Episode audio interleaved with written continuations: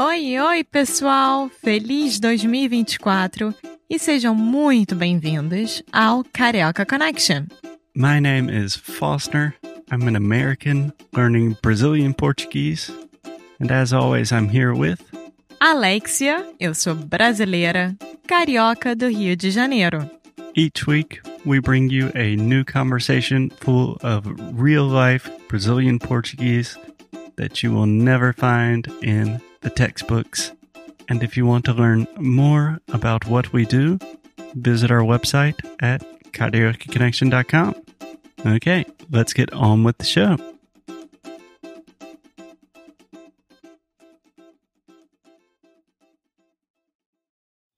Oi, oi, pessoal, e bem-vindos a mais um episódio aqui do Carioca Connection. O meu nome é Alexia e eu estou aqui com Foster. Oi, gente. Oi, Alexia.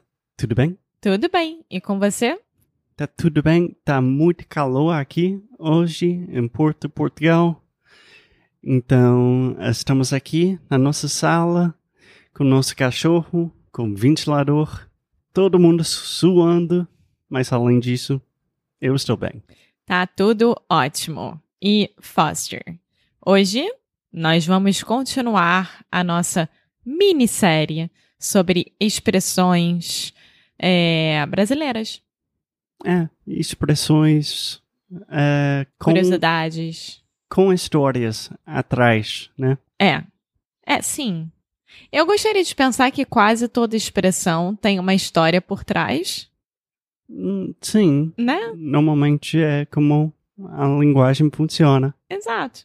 Exato. E a expressão de hoje é pão duro. Pão duro. Vamos lá, pessoal. Pão a ó tio, tá?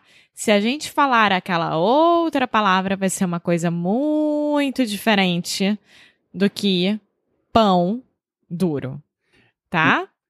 Então, você falou pão, você falou pá, P ah, pé, a, o, tio, tio. que é o, o acento ondinha.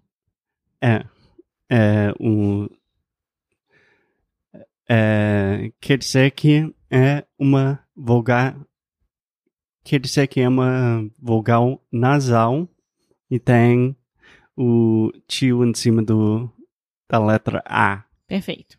Então é pão, Pão. pão. Isso, abre bem a boca. Pão. Porque também em português existe outra palavra que é pau. E pau pode ser é, parte da árvore. Pode É. ser qualquer coisa, tipo É um pau, é pedra. É. É. é. Mas, ao mesmo tempo, pode ser uma parte, O órgão sexual masculino. sim, Pronto. e duro. É, a gente não quer que vocês confundam, né? Pão duro com a outra parte que eu me recuso a falar aqui, porque este podcast é um podcast familiar, tá? Então, é isso. É. Se não me engano, no último episódio, Alexia, você usou palavrão. Então, já estamos chegando ao ponto que vamos precisar de colocar explícito no podcast. Cacete não é palavrão. Só para deixar bem claro. Bom, vamos lá, gente. Essa expressão. Vamos entender da onde surgiu essa origem, porque eu já chamei muita gente de pão duro. Por muito tempo da minha vida eu sempre usei muito essa expressão. É, então, parece que começou a ser mais utilizada no século XX, lá no Rio de Janeiro. E essa expressão nasceu por um mendigo. Mendigo é um sem-teto, que é uma pessoa que não tem uma casa, mora nas ruas das É. cidades. É interessante, sem teto. Teto é literalmente é, é a parte da cima da casa, né? É, o ceiling. É o ceiling. Então é é uma pessoa sem casa, basicamente. É, alguém que mora na, na rua. Sim, tem até uma música. Ai, que agora eu não sei quem é que cantava. Eu posso pensar que era a Elis Regina, mas eu não tenho certeza que é. Era uma casa muito engraçada, não tinha teto, não tinha nada. Ah, eu conheço essa música. É, Também eu não estou lembrando quem, pois é. quem canta. Bom, então, essa expressão foi criada, aparentemente, no século XX, com um mendigo no Rio de Janeiro. E esse mendigo, vocês estão percebendo o meu sotaque, né? Eu não falo mendigo, eu falo mendigo. Como assim? Qual a diferença? A palavra se escreve com E.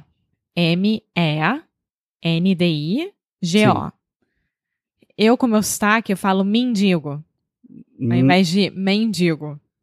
É sério? Mendigo. Quando eu tô falando rápido, sai, sem querer.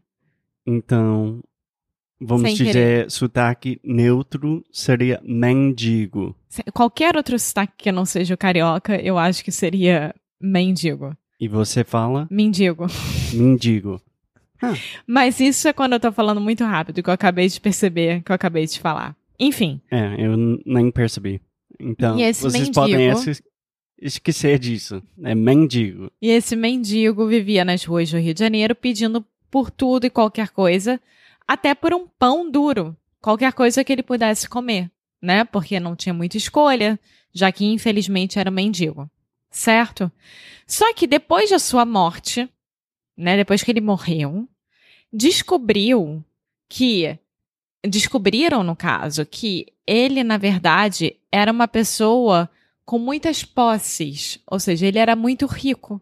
Com muitas quê? Posses, Posses quer dizer o quê? muitas coisas, por exemplo, muitas casas, muito dinheiro, muitas terras, com muita coisa. Tá, então posso tentar eh, ver se eu entendi a história? Então, no século XX no Rio, tinha um mendigo, mendigo, e é uma pessoa que mora na rua sem dinheiro, sem casa. Ela estava pedindo dinheiro e qualquer coisa. Tipo, você tem dinheiro, você tem uma moeda, você tem comida, eu aceito até pão duro. Mais ou menos isso. Exatamente. Mas depois da depois que ele morreu, todo mundo descobriu que ele foi uma pessoa muito rica. Exatamente. E Você aí, sabe por que ele estava fazendo isso? provavelmente, coitado, ele devia ter algum tipo de problema mental, alguma coisa que deixou ele pra rua, né? Pode ter. Não sei, a gente não sabe. Ah, não sabia se ele estava, sei lá, fazendo um experimento social. Não, século XX? Não. Pode ser lá no começo do século XX, né? Eu acho Uhum, que, enfim. Sei lá. De qualquer forma. E aí fez com que a expressão pão duro eh, passasse a ser usada para você se referir a alguém que é muito apegado ao dinheiro. Meio que assim, que, que não abre mão eh, daquele dinheiro. E aí, Foster, eu tenho algumas, eh, alguns exemplos, assim, de como usar a expressão. Você gostaria que eu lesse? Eu gostaria sim, só uma dúvida rapidinho. Uma pessoa que é muito apegado ao dinheiro. Apegada a uma pessoa que é muito Apegada. apegada. Sim, desculpa. Eh, neste caso, eu acho que eu entendo, mas apegado quer dizer que eles não querem deixar o dinheiro sair das mãos. Por É, exemplo, o Buddy é muito apegado a mim, vamos supor. sim, Eu sou muito apegada ao meu pai. Você é muito apegado à sua guitarra, sim. Sabe? Você sempre quer estar perto, você não quer abrir mão. É, é isso. É isso. Então vamos lá. É, primeiro exemplo. Não seja pão duro. Vamos comprar algo legal para o aniversário dela. Então, no exemplo, quer dizer, não seja pão duro, é, é tipo, ah, você pode gastar dinheiro pro aniversário. Sim. Se a pessoa tiver dinheiro, é tipo, por que você não gasta o dinheiro? Exatamente. É basicamente isso. É basicamente isso. Outro exemplo que acontece muito, muito, muito, muito. Todo mundo rachou a conta do restaurante, menos ele, que só pagou o que consumiu. Bem pão duro, né? Ou seja, todo mundo dividiu a conta no restaurante, independente do que tenha consumido ou não. Nosso exemplo, nós não bebemos. Quando a gente sai com amigos, normalmente eles pedem sangria, ou vinho, ou cerveja, etc. No fim do jantar, a gente divide a conta por quatro, né? Ou, dependendo se for casal, por dois. E tá tudo bem. E vamos lá. Claro que se, se o outro casal bebeu cinco garrafas de vinho, não digo nada, mas se eles pediram cada um um copo de vinho, tudo certo. É, só que quem é pão duro, vai lá na conta e vê exatamente aquilo que consumiu e vai pagar só aquilo e os outros que se ferrem. é mais ou menos nesse sentido. Sim. Que eu acho. Não sei se é uma coisa cultural porque acontece no Brasil, mas também aqui em Portugal. Eu acho que é a maioria da Europa, mas, por exemplo, nos Estados Unidos, não é normal dividir a conta assim. É muito mais normal alguém pagar a conta e depois é, você vai resolver hum, como dividir o dinheiro entre vocês. Pra você ver, né? Eu não confio nem um pouco nos meus amigos. Eu não pago minha conta, a conta total, para depois ficar pedindo pros outros para me pagarem nem a pau. Só sai de lá com todo mundo pago. Enfim. E aí, último exemplo que eu gostaria de dar. Ela é pão dura até com ela mesma. Evita gastar com qualquer coisa que não seja essencial. Ou seja, ela só vai comprar aquilo mesmo. Ela não vai se dar de presente nada, ela não vai comprar um chocolate a mais no supermercado, nem nada. Só o essencial. Sim, faz sentido. Uh, várias perguntas, Alexia. Desculpa, eu tinha um último exemplo que é muito bom. Último. Pão duro ou não, é importante encontrar um equilíbrio entre economizar e aproveitar a vida. Sim, faz sentido. Eu entendo esse exemplo. Posso fazer minhas uh, perguntas? Pode. Uh, existe a palavra frugal em português? Acho que não. Porque frugal em inglês é alguém que não. Não é que não goste gastar dinheiro, mas é uma pessoa que é muito cautelosa com o seu dinheiro. Então é pode ser uma coisa até uma coisa boa. Mas também temos a palavra stingy, que é mais ou menos pão duro, que tem uma conotação mais negativa. Sim. Então, frugal não existe. Acho que não. Tá. Uh, mais uma pergunta, Alexia. Você se considera. Você acha que você é pão dura? Zero. Mas no caso. Pão dura. Pão dura. Uma é. expressão. Você acha que você não é? Eu acho que eu sou zero. Nesses exemplos, eu acho que eu sou zero. Assim. Eu acho que eu sou pão dura com coisas que não fazem muito sentido.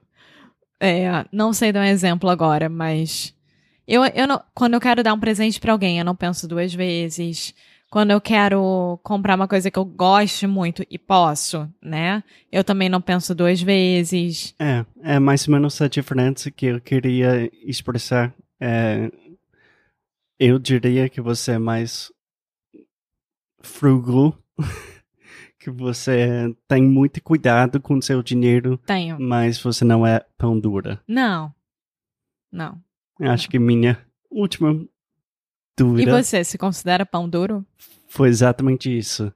Mas eu queria te perguntar se você me considera pão duro? Eu acho que depende. Eu acho que é tudo uma questão de prioridade com você. Então, você é, entende as prioridades e com aquilo você vai gastar ou não o seu dinheiro. Mas ao mesmo tempo, por exemplo, se você achar um instrumento musical que você queira muito, você vai, você compra, por exemplo. Mas não antes de pensar por três semanas sobre o assunto. É. Então eu acho que você também é cauteloso. Você Uhum. também pensa mais do que eu. É, mas, por exemplo, com viagem, com comida, com novas experiências, você não não é pão duro. Eu acho que é isso. Obrigado, Ama. Sim, para mim, pão duro, eu estou pensando em pessoas que eu conheço, amigos, que são pão duros. Eh, e normalmente comigo parece. tem a ver com coisas pequenas. Né? Por exemplo, ah, a gente vai sair e eh, vamos beber uma limonada. É tipo, ah, não, deixa eu pago. É dois dólares. E a pessoa é tipo, não, eu, eu vou contar as moedas. Isso pra mim é pão duro. Sim, isso pra mim é pão duro também. Agora, só fazer aqui uma pequena diferença entre uma coisa é você não ter dinheiro e não pode realmente gastar a mais do que aquilo. Outra coisa é você ter dinheiro e mesmo assim ser pão duro. Existe essa diferença. Sim, eu diria que pão duro só funciona com pessoas que já têm dinheiro. Exato, que você sabe que tem dinheiro, tem condição de pagar uma limonada, tem condição de te convidar para jantar e etc, mas mesmo assim não faz. Então, eu já tive pessoas muito pão duras na minha vida, é, que eu sabia que podiam pagar, que podiam me convidar, que podiam fazer coisas e mesmo assim tava lá contando moedinha. É, Então é assim isso. é a diferença. É. Você não pode falar, tipo, ah, gasta o dinheiro. Você é pobre, mas gasta. Não, isso aí não. Isso não funciona. Então, Alexia, mais alguma coisa em relação a essa expressão? Não, só isso. Quem é pão duro aí? Quero saber quem é que é pão duro. E cuidado com a pronúncia, por favor, minha gente. Muito obrigado, Alexia. E até o próximo episódio. Tchau!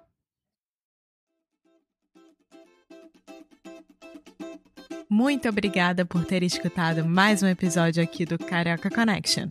If you're still listening, we imagine that you are pretty serious about improving your Brazilian Portuguese. That's awesome. You should check out our website at cariocaconnection.com to learn more about our online membership, the CC Club. Some special students get personalized coaching with me and Alexia. So if you want to hang out with us and really improve your Portuguese in 2024, Agora é a hora. Então é isso, pessoal. Até o próximo episódio.